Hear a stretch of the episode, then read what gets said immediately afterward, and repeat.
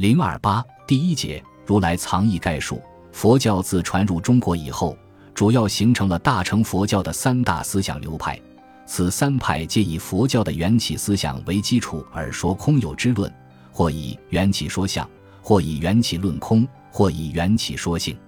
据言之，一是以印度瑜伽行派为源流的唯识法相学，宗密将之称为相宗，在中国唐代形成法相为实宗；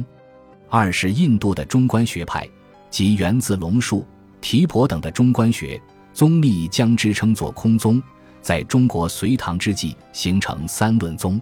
三是以华严、圆觉、法华、涅盘等为主要经典的如来藏佛性或诸法实相思想，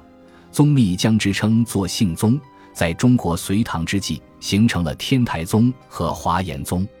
以如来藏佛性思想为宗旨的华严和天台两宗。又自标榜为一乘实教，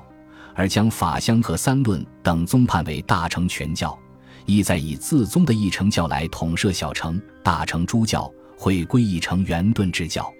当然，此是大略。若欲伪而论之渊源及形成始末，尚有多般，于此不予详说。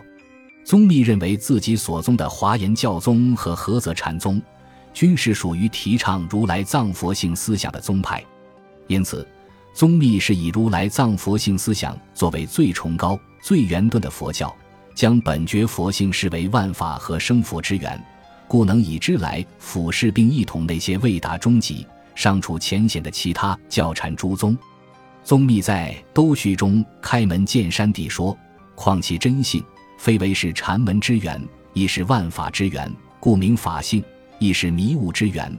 故名如来藏藏识。”亦是诸佛万德之源，故名佛性；亦是菩萨万行之源，故名心地。宗密所说的“源”，即是指一切众生本觉真性，也称作如来藏佛性，也是禅宗误会修订的心地法门。